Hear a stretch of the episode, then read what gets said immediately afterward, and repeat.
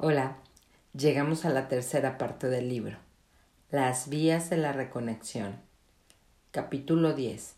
Del entendimiento a la integración.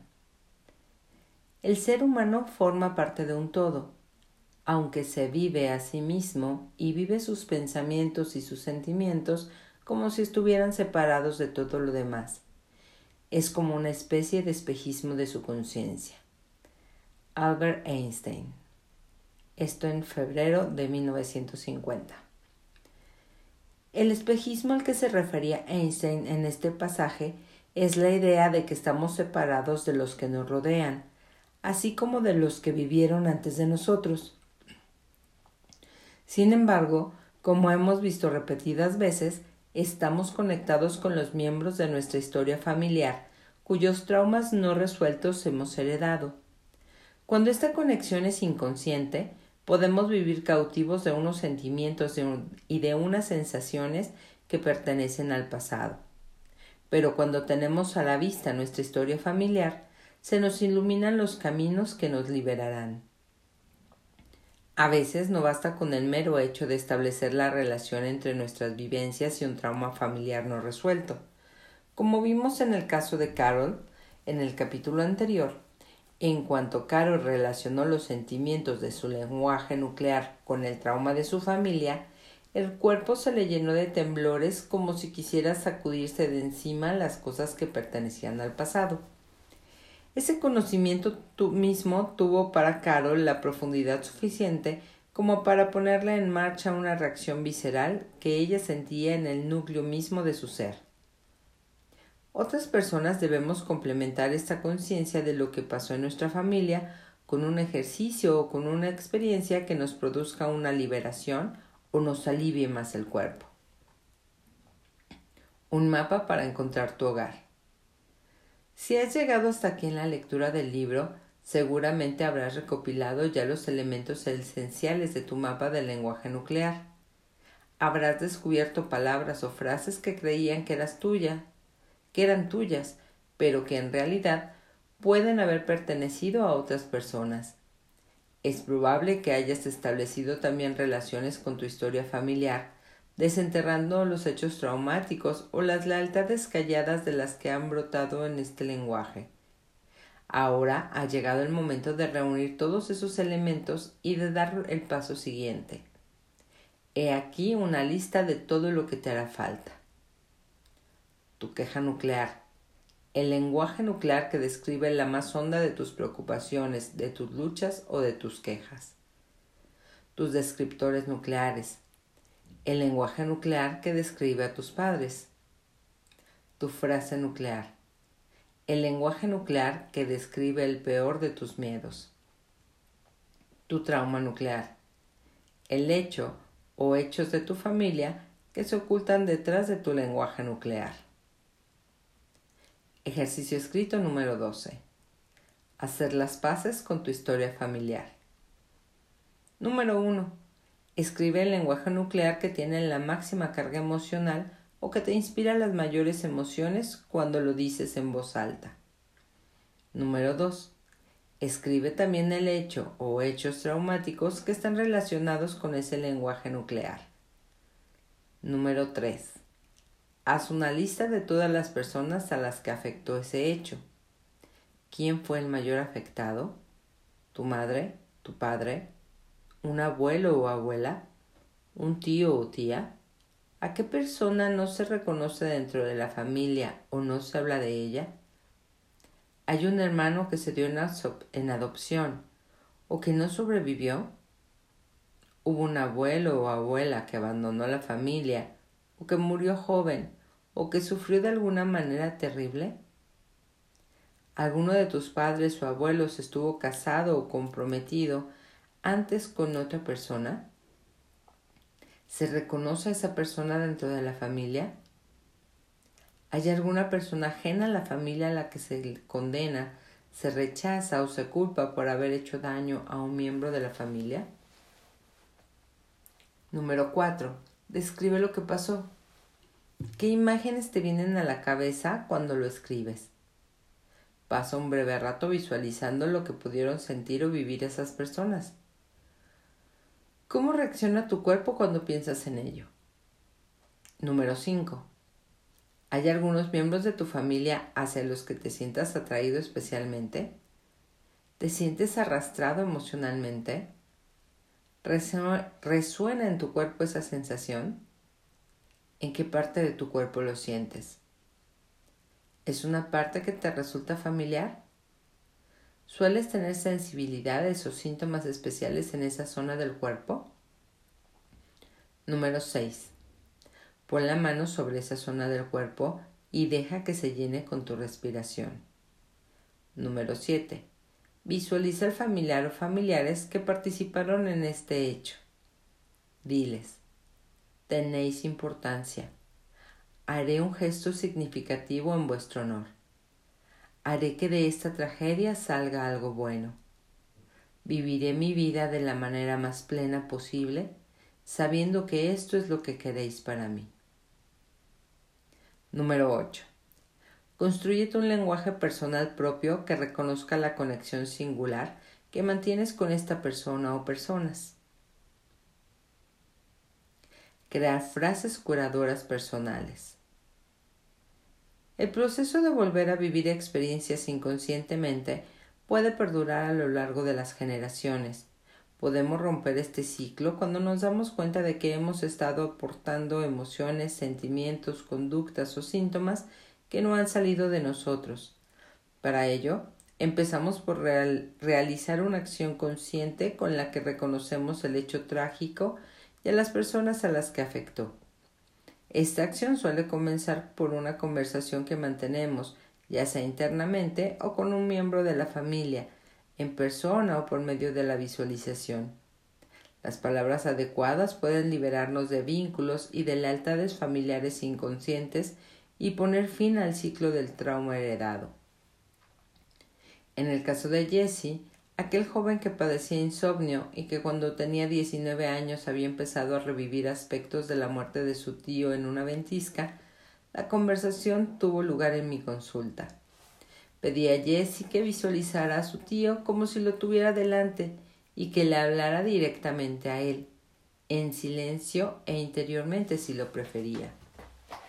Ayudé a Jessie a elegir las palabras y le propuse que le dijera a su tío desde que cumplí los diecinueve tengo temblores todas las noches y me cuesta trabajo quedarme dormido. Jessie empezó a respirar más hondo. Percibí un ruido ronco cuando, cuando expiraba.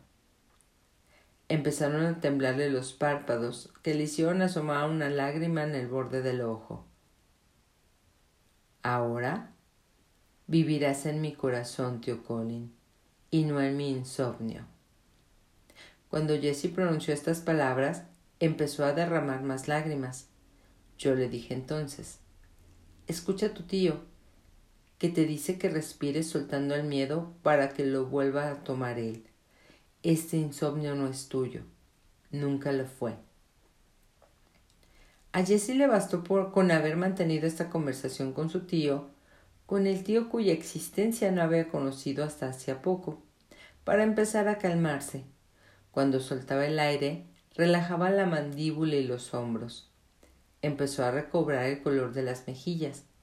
Parecía que los ojos le chispeaban con una vida nueva. Estaba liberándose algo dentro de él. Aunque aquella conversación de Jessie con su tío era solo imaginaria, las investigaciones sobre el funcionamiento cerebral nos indican que Jessie estaba activando las mismas neuronas y las mismas regiones del cerebro que se le habrían activado si hubiera tenido aquella experiencia curativa con su tío en persona. Después de aquella sesión, Jessie me dijo que dormía bien todas las noches. Ejemplos de frases curadoras. Trabajé con un hombre que descubrió que había estado compartiendo inconscientemente el aislamiento y la soledad de su abuelo, al que habían rechazado en su familia. Dijo las palabras siguientes. Yo también he estado aislado y solo, como tú. Ahora veo que esto ni siquiera es mío. Sé que no es lo que quieres tú para mí. Y sé que es una carga para ti verme sufrir de esta manera. A partir de ahora, viviré mi vida conectado con las personas que me rodean. Lo haré en tu honor. Otra consultante comprendió que había estado compartiendo inconscientemente la infelicidad y los fracasos de las relaciones de pareja de su madre y de su abuela. Dijo las frases siguientes. Mamá, te pido tu bendición para que yo sea feliz con mi marido, a pesar de que tú no pudiste ser feliz con papá. Disfrutaré de mi amor con mi marido en vuestro honor, para que los dos veas qué bien me va con las cosas. Una joven con la que trabajé me confesó que llevaba viviendo contraída y en estado de ansiedad desde siempre que ella recordara. Dijo estas palabras a su madre que había muerto en el parto cuando ella nació. Siempre que tenga ansiedad, sentiré que tú me sonríes, que me apoyas, que me impartes tu bendición para que esté bien. Siempre que sienta mi aliento dentro de mí, te sentiré a ti conmigo y sabré que eres feliz por mí. Otras frases curadoras. Te prometo que viviré plenamente mi propia vida en vez de volver a vivir lo que te pasó a ti. Lo que te pasó no habrá sido en vano. Lo que pasó me servirá de fuente de energía Valoraré la vida que me diste haciendo cosas buenas con ella. Haré un gesto significativo para dedicártelo. Siempre estarás en mi corazón. Encenderé una vela por ti. Haré una vida plena en tu honor. Viviré mi vida con amor. Haré de esta tragedia, perdón, haré que de esta tragedia salga algo bueno. Ahora lo entiendo. Entender las cosas viene bien. De las frases curadoras a las imágenes curadoras. Aunque no seamos conscientes de ello, nuestras imágenes interiores, nuestras creencias, expectativas, supuestos y opiniones influyen poderosamente sobre nuestra vida.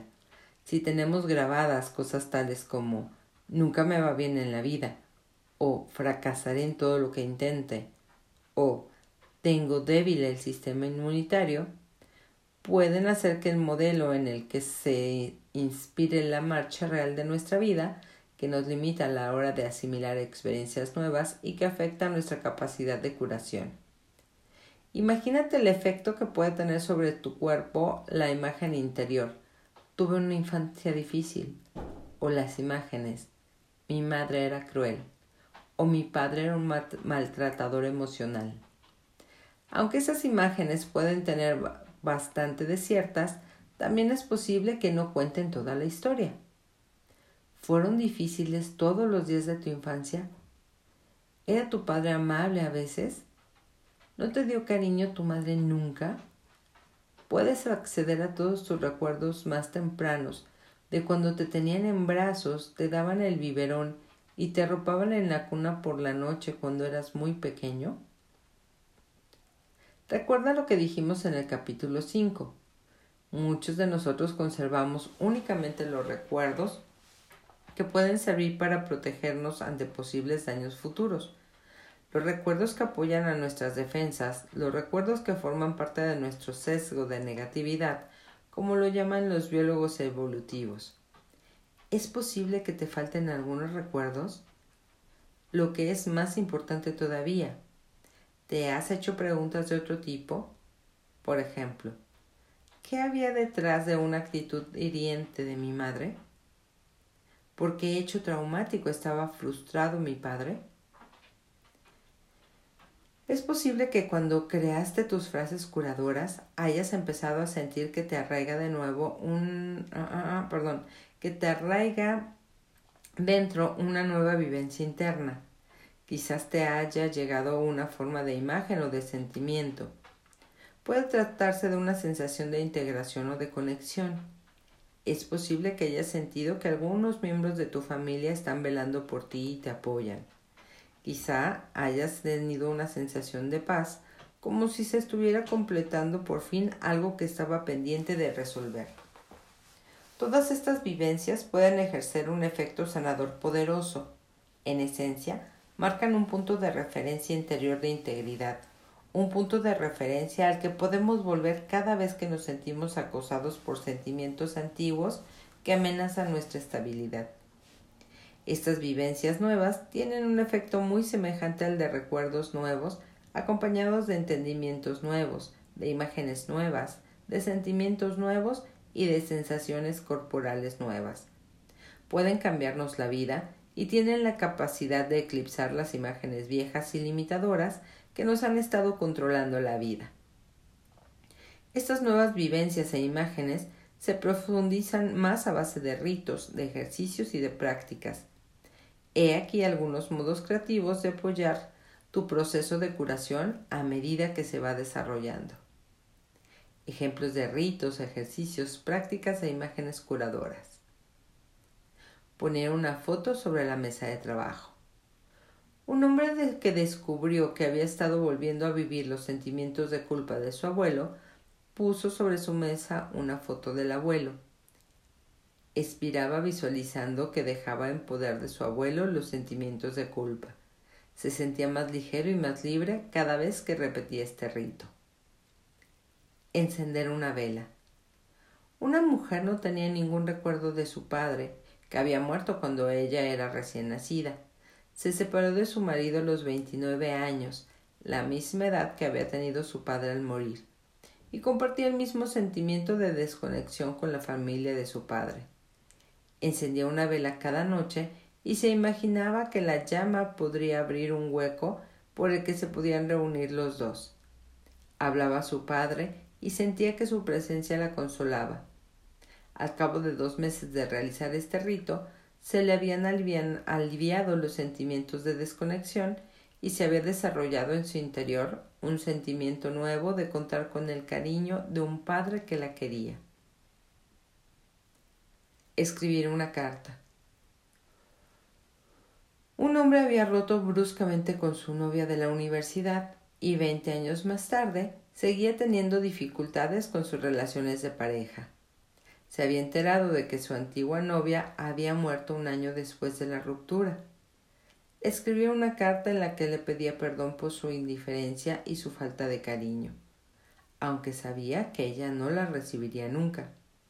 En la carta le decía Lo siento mucho, sé que me querías y que te hice mucho daño.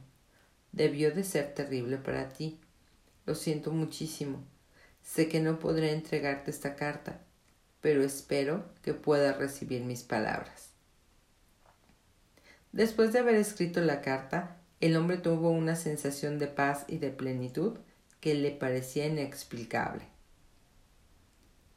Poner una foto sobre la cama. Una mujer que se había pasado la vida entera rechazando a su madre comprendió que en sus primeros días de vida había estado separada de ella en una incubadora y que aquello le había dejado unos sentimientos de desconfianza y de incapacidad para recibir el amor de su madre. También empezó a darse cuenta de que aquel rechazo hacia su madre le había servido de modelo, en virtud del cual había rechazado más adelante las relaciones de pareja.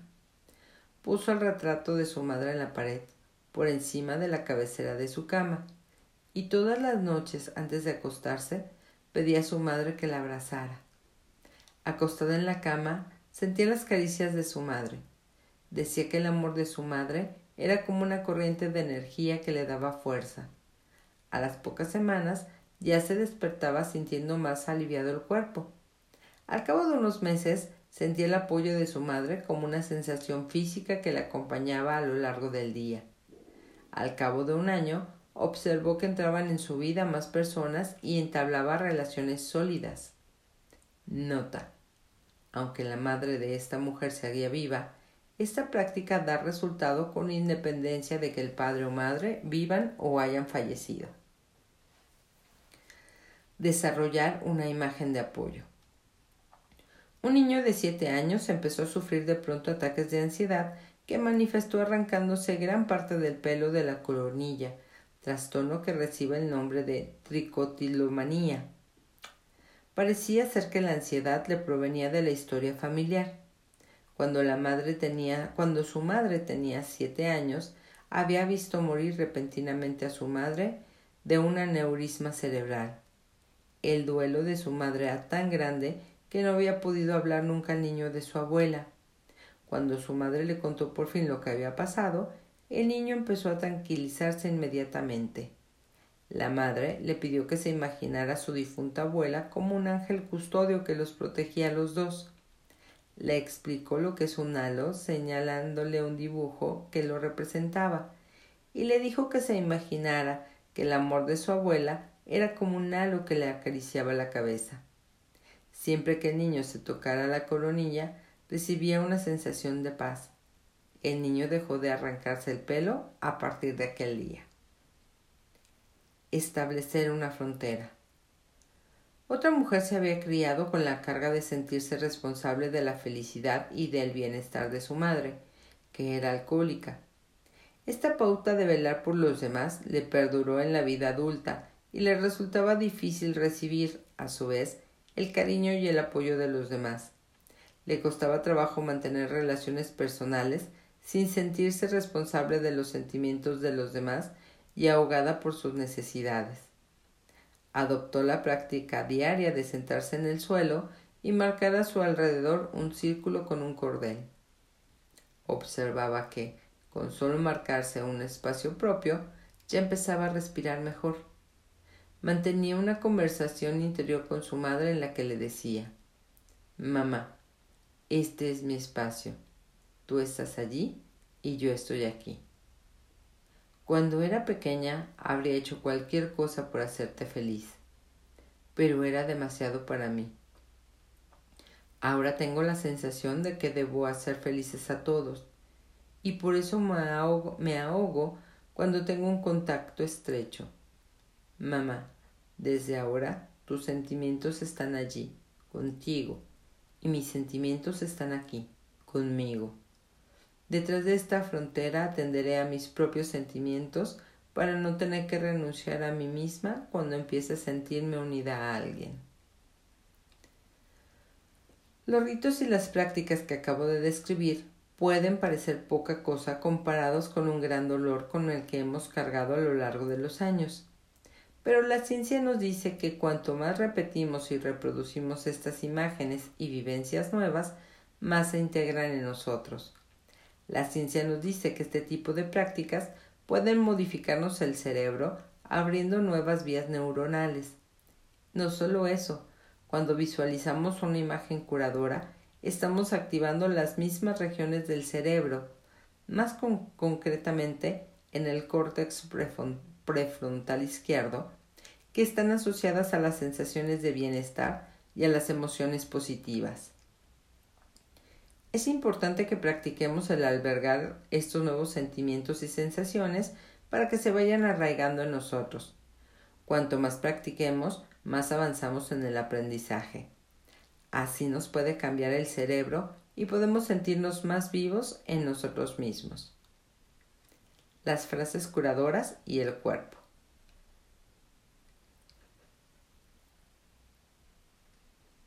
Es esencial para el proceso de sanación que seamos capaces de integrar en él la experiencia de nuestras sensaciones físicas. Cuando seamos capaces de estar, sin más, con esas sensaciones que nos surjan en el cuerpo sin reaccionar ante ellas de manera inconsciente, tendremos mayores posibilidades de mantenernos asentados cuando empiece a surgir la inquietud interior. Solemos alcanzar un nuevo entendimiento cuando estamos dispuestos a soportar lo que tiene de incómoda la empresa que conocemos, de conocernos a nosotros mismos. ¿Qué sientes cuando te centras en tu interior? ¿Qué sensaciones asocias a tus miedos o a, o a tus emociones incómodas? ¿Dónde lo sientes más? ¿Se te estrecha la garganta? ¿Se te corta la respiración? ¿Sientes opresión en el pecho? ¿Te quedas insensible? ¿Cuál es el epicentro de esa sensación en tu cuerpo? ¿El corazón? ¿El vientre o el plexo solar? Es esencial que seas capaz de orientarte por este territorio interior, aunque las sensaciones te parezcan abrumadoras. Si no tienes claro qué es lo que siente tu cuerpo, di en voz alta tu frase nuclear. Como sabes por el capítulo 8, el acto de pronunciar en voz alta tu frase nuclear te puede despertar sensaciones físicas. Dile en voz alta y observa tu cuerpo. ¿Adviertes algún temblor? ¿Tienes alguna sensación de hundimiento, de insensibilidad? No te preocupes por lo que sientas o no sientas. Limítate a poner la mano donde te imaginas que está la sensación o donde la notes.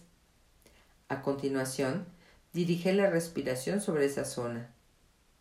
Expira hacia tu cuerpo para sentir apoyo en toda la zona. Puede ser útil que visualices la respiración como un rayo de luz que te ilumina esa parte de... Voy de nuevo. Puede ser útil que visualices la respiración como un rayo de luz que ilumina esa parte de tu cuerpo. Ahora dite a ti mismo las palabras siguientes. Te apoyo. Imagínate que estás hablando a un niño que se siente que no lo ven ni lo escuchan. Es probable que esté allí, en efecto, un niño, una parte infantil de tu ser que lleva desatendida mucho tiempo. Imagínate que ese niño o niña ha estado esperando el día que lo reconocieras y que ese día ha llegado hoy. Frases curadoras que nos podemos decir a nosotros mismos. Apóyate la mano sobre el cuerpo y respira hondo mientras te dices a ti mismo una o varias frases de las siguientes. Te apoyo. Estoy aquí. Te tengo en brazos. Respiraré contigo. Te consolaré. Cuando tengas miedo o te sientas superado, no te abandonaré. Estaré contigo. Respiraré contigo hasta que te calmes. Cuando nos ponemos la mano sobre el cuerpo y dirigimos hacia adentro del mismo nuestras palabras y nuestra respiración, estamos apoyando las partes de nosotros mismos que nos resultan más vulnerables. Esto nos brinda la oportunidad de aliviar o de liberar lo que nos parece intolerable. Las antiguas sensaciones de molestia pueden ceder el paso a sensaciones de expansión y de bienestar. Cuando arraigan las sensaciones nuevas, podemos sentir más apoyo de nuestro propio cuerpo. Curar nuestra relación con nuestros padres. Vimos en el capítulo 5 que nuestra vitalidad, la fuerza vital que nos viene de nuestros padres, se puede bloquear cuando se deteriora nuestra conexión con ellos. Cuando hemos rechazado a nuestro padre o a nuestra madre, cuando los hemos acusado o culpado de algo, o nos hemos distanciado de él o de ella, sentimos las repercusiones en nosotros mismos. Aunque no seamos conscientes de ello, apartar de nosotros a un padre o una madre es semejante a apartar una parte de nosotros mismos. Cuando rompemos con nuestros padres, las características de estos que consideramos negativas pueden manifestarse de manera inconsciente en nosotros mismos. Por ejemplo, si hemos sentido que nuestros padres eran fríos o críticos o agresivos, nosotros podemos sentirnos fríos, autocríticos e incluso agresivos hacia nosotros mismos, reproduciendo las mismas características que rechazábamos en ellos. De este modo, nos hacemos a nosotros mismos lo mismo que sentimos que nos hicieron. La solución es buscar algún modo de traer a nuestros padres a nuestro corazón y de hacer conscientes estas características de ellos y de nosotros mismos que rechazamos. Esto nos brinda la oportunidad de convertir una dificultad en algo que nos puede dar fuerza. Al establecer una relación con las partes de nosotros mismos que son dolorosas, unas partes que hemos heredado de nuestra familia en muchos casos, tenemos la posibilidad de modificarlas. De un rasgo como la crueldad podemos sacar bondad sobre nuestros juicios de valor, podemos sentar las bases de nuestra solidaridad. Para sentirnos en paz con nosotros mismos, debemos empezar en muchos casos por estar en paz con nuestros padres. Teniendo esto en cuenta, ¿eres capaz de recibir algo bueno a partir de lo que te dieron tus padres? ¿Eres capaz de pensar en ellos manteniéndote abierto en tu cuerpo? Si siguen vivos, ¿Puedes estar con ellos sin ponerte a la defensiva? Si sientes que te contraes o que te pones a la defensiva, o bien que entras en modo de cuidador, probablemente tendrás que hacer más trabajo interior antes de intentar curar esa relación tratándote con ellos en persona. La curación puede producirse aunque tus padres hayan fallecido o estén en la cárcel o estén sumidos en un mar de dolor. ¿Hay algún recuerdo, alguna buena intención, alguna imagen tierna, algún buen entendimiento, algún modo en que se expresen amor tus padres, al que puedas dar entrada aunque sea solo uno? Accediendo a conectarte con una imagen interior cálida, puedes empezar a cambiar tu relación externa con tus padres. No puedes cambiar lo que ya haya pasado, pero sí puedes cambiar lo que pasa, con tal de que no esperes que sean tus padres los que cambien ni que sean distintos de como son. Eres tú quien debes llevar la relación de manera distinta. Es tarea tuya, no de tus padres. La cuestión es, ¿estás dispuesto a ello? Thich Nhat Hanh, conocido monje budista de nuestro tiempo, enseña que cuando estás enfadado con tus padres, estás enfadado contigo mismo. Imagínate que la planta de maíz se enfadara con un grano de maíz. También nos dice, si estamos enfadados con nuestro padre o con nuestra madre, debemos inspirar, expirar y buscar la reconciliación. Este es el único camino que conduce a la felicidad. La reconciliación es, sobre todo, un movimiento interior. Nuestra relación con nuestro padre o con nuestra madre no depende de lo que él, de lo que haga él o ella, ni de cómo está, ni de cómo reacciona. Depende de lo que hacemos nosotros. Es un cambio que se produce en nosotros. Un hombre llamado Randy descubrió que su padre había perdido a su mejor amigo en la guerra, donde habían sido compañeros de armas. Randy entendió por fin por qué era tan reservado su padre.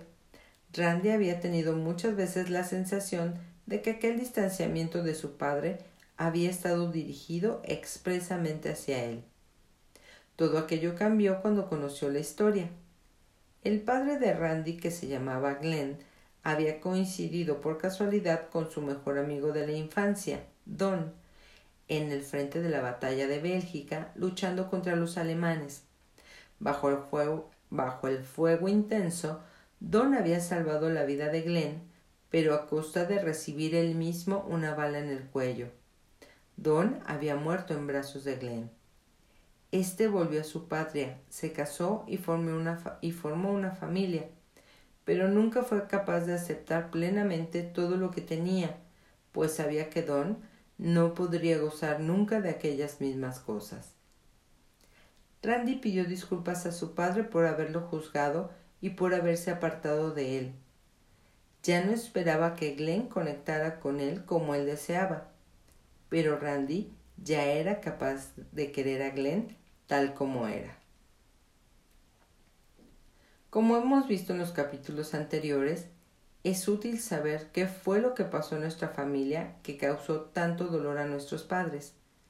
¿Qué causa primera hay detrás de ese distanciamiento, de esa crítica o de esa agresividad? Conocer esos hechos puede servirnos para entender su dolor, así como para entender el nuestro. Cuando conocemos los hechos traumáticos que contribuyeron al dolor de nuestros padres, nuestra comprensión y nuestra solidaridad pueden empezar a eclipsar los dolores antiguos. A veces basta con decir una frase como por ejemplo Mamá, papá, siento mucho haber estado distante y haberme apartado de vosotros, para que se abra dentro de nosotros algo que nos sorprende. El doctor Andrew Newberg, neurocientífico que ejerce en el Hospital Universitario Thomas Jefferson, y su colega Mark Robert Waldman han escrito en su libro Words Can Change Your Brain, las palabras te pueden cambiar el cerebro, una sola palabra tiene la capacidad de influir sobre la expresión de los genes que regulan el estrés físico y emocional. Los autores explican que nos basta con concentrarnos en las palabras positivas para ejercer sobre determinadas zonas del cerebro un efecto que puede mejorar nuestro concepto de nosotros mismos y de las personas con las que tratamos. Lee la lista siguiente de frases curadoras. Es posible que una o varias de ellas te digan algo de una manera que empiece a disolver el bloqueo que hay entre tus padres y tú. Deja que las palabras te lleguen. ¿Hay alguna frase que te toque el corazón? Quizá te puedas imaginar a ti mismo diciendo alguna o algunas de estas frases de tu padre o de tu madre, a quien rechazaste. Frases curadoras cuando hemos rechazado a nuestro padre o a nuestra madre. 1. Siento mucho haber sido distante. 2. Te he apartado de mí cuando has querido acercarte. 3. Te echo de menos aunque me cuesta trabajo decírtelo. 4. Papá o mamá, eres un buen padre o una buena madre. 5. He aprendido mucho de ti. Evoca algún recuerdo positivo y coméntalo. 6. Lamento haber sido tan difícil. 7. He sido demasiado crítico eso me ha distanciado de ti. 8. Dame una segunda oportunidad, por favor. 9. Me gustaría mucho estar más cerca de ti. 10. Lamento haberme distanciado. Te prometo que estaremos más unidos durante el tiempo que nos queda juntos. 11. Me gusta mucho que estemos unidos. 12. Te prometo que dejaré de obligarte a que me demuestres tu amor. 13. Dejaré de esperar que expreses tu amor de una manera determinada. 14. Aceptaré tu amor como tú me lo des, no como yo lo quiero. 15. Recibiré tu amor aunque no lo sienta en tus palabras. 16 me das mucho. Muchas gracias. 17. Mamá o papá, he pasado un día muy malo y quería hablar contigo. 18. Mamá o papá, ¿podemos seguir un rato más al teléfono? Oír tu voz me tranquiliza. 19. Mamá o papá, ¿me puedo quedar aquí un rato? Con solo estar cerca de ti me siento bien. Antes de ponerte a curar una relación con tus padres que está gravemente dañada, podría convenirte tener unas cuantas sesiones con un terapeuta centrado en el cuerpo o realizar una práctica de meditación de mindfulness para adquirir unos recursos que te permitan conectar con las sensaciones de tu cuerpo. Cuando estás ah, ah, ah, cuando seas capaz de observar tus reacciones ante el estrés, Podrás vigilarte a ti mismo y darte lo que necesitas en los momentos en que más lo necesitas. Es importante que cultives una percepción interior que te guíe y te apoye.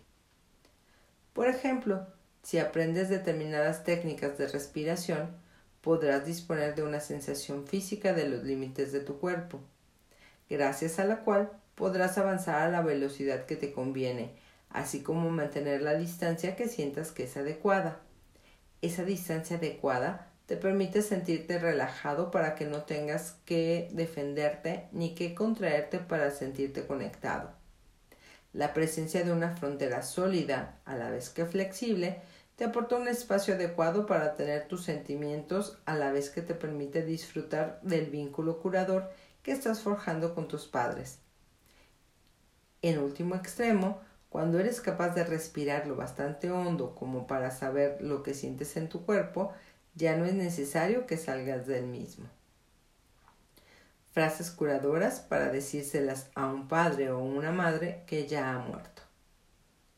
Aunque nuestra relación externa con nuestros padres sea distante o nula, nuestra relación interna con ellos sigue evolucionando. Podemos seguir hablando con nuestros padres aunque hayan muerto, estas son algunas frases que pueden contribuir a reconstruir un vínculo que se ha roto o que no llegó a desarrollarse del todo. 1. Te pido que me tengas en tus brazos mientras duermo, cuando tenga el cuerpo más abierto y esté más accesible. Número 2. Te pido que me enseñes a confiar y a dejar y a dejar paso al amor. Número 3. Te pido que me enseñes a recibir. Número 4. Te pido que me ayudes a sentir más paz en mi cuerpo. Frases curadoras para decírselas a un padre o una madre desconocido o ausente. Cuando nuestro padre o nuestra madre nos dejaron en una época temprana o nos entregaron a otras personas para que nos criaran, podemos sentir un dolor intolerable. En cierto sentido, esa primera marcha suele, suele trazar un modelo inconsciente sobre el que basaremos los muchos rechazos y abandonos que se producirán más adelante en nuestra vida. Es preciso que pongamos fin a este ciclo de dolor. Mientras sigamos viviendo con la sensación de que hemos sido víctimas de un trato injusto, es probable que repitamos esa misma pauta en nuestras vidas. Las frases siguientes, ah, no, lee las frases siguientes e imagínate que se las dices a tu padre o madre ausente o al que no llegaste a conocer. 1 si te facilitó las cosas, ah, ah, ah, no, si te facilitó las cosas marcharte o darme en adopción, lo entiendo. 2. Dejaré de culparte. Sé que eso solo sirve para tenernos cautivos a los dos. 3. Recibiré de los demás lo que necesito y haré que salga algo bueno de lo que pasó. 4. Lo que pasó entre tú y yo me servirá de fuente de energía. 5. Por lo que pasó, he adquirido fuerza concreta en la que puedo confiar. 6. Gracias por darme, por gracias por haberme dado el don de la vida. Te prometo que no la desperdiciaré ni la despilfarraré. Frases curadoras cuando nos hemos fusionado con uno de nuestros padres. Mientras algunas personas han rechazado a su padre o a su madre, hay otras que pueden haberse fusionado con uno de sus progenitores de una manera que se les vela la, identidad y los despoja de su individualidad. Si hemos caído en una relación de fusión como esta, podemos haber perdido la ocasión de autodefinirnos o podemos tener mal definidos los límites de quienes somos o de lo que sentimos. Si este es tu caso, puedes leer las frases, de, las frases siguientes como si las oyeras decir a tu padre o a tu madre. Imagínate que su voz te dice estas palabras mientras tu cuerpo se abre para recogerlas. Observa cuáles son las palabras o las frases que te llegan más hondo. Imagínate que tu padre o tu madre te dice una o varias de estas frases. 1. Te quiero tal como eres. No tienes que hacer nada para ganarte mi amor. 2. Eres mi hijo y somos personas distintas. Mis sentimientos no tienen por qué ser los tuyos. 3. He estado demasiado cerca de ti y veo que ha sido una carga para ti. 4. Te has debido de abrumar con todas mis necesidades y mis emociones. 5. Con mis necesidades te ha resultado difícil tener un espacio propio. 6. Voy a distanciarme para que mi amor no te domine. 7. Te daré todo el espacio que necesites. 8. He estado demasiado cerca de ti para que te conocieras a ti mismo. Ahora yo me voy a quedar aquí y voy a, eh, y voy a disfrutar viéndote vivir tu vida allí. 9. Has estado cuidando de mí y yo te lo he permitido, pero ya se acabó. 10. Esto es demasiado para cualquier hijo. 11. Cualquier hijo o hija que intentara arreglar esto sentiría una carga. Esto no es tuyo. 12. Ahora, distánciate un poco hasta que te sientas lleno de tu propia vida Solo entonces me quedaré yo en paz. 13. No he sido capaz de afrontar mi propio dolor hasta ahora. Lo que era mío ha estado allí, contigo.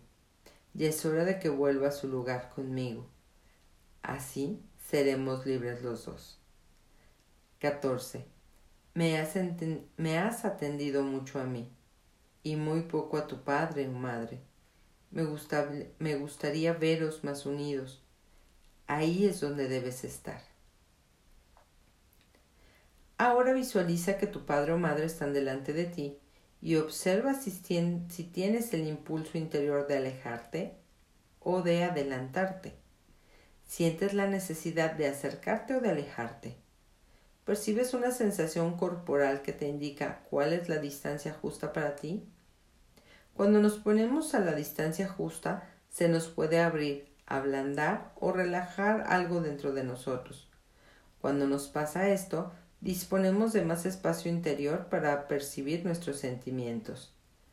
Cuando hayas encontrado tu distancia justa, di una o varias de las frases siguientes, notando los sentimientos que te llegan cuando pronuncias las palabras. Di a tu padre o madre una o varias de estas frases. 1. Mamá o papá, yo estoy aquí y tú estás allí. 2. Tus sentimientos están allí, contigo, y los míos están aquí, conmigo. 3. Quédate allí, por favor, pero no te alejes mucho. 4.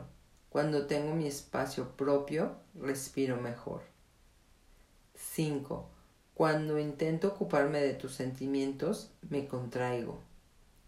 6. Creí que podía hacerte feliz, pero era demasiado. 7. Ve ahora que al renunciar a mí mismo, los dos nos volvimos invisibles. 8. A partir de ahora, viviré mi vida plenamente, sabiendo que estás allí y me apoyas. 9. Siempre que sienta mi, mi aliento dentro de mi cuerpo, sabré que estás feliz por mí. 10. Gracias por mirarme y escucharme.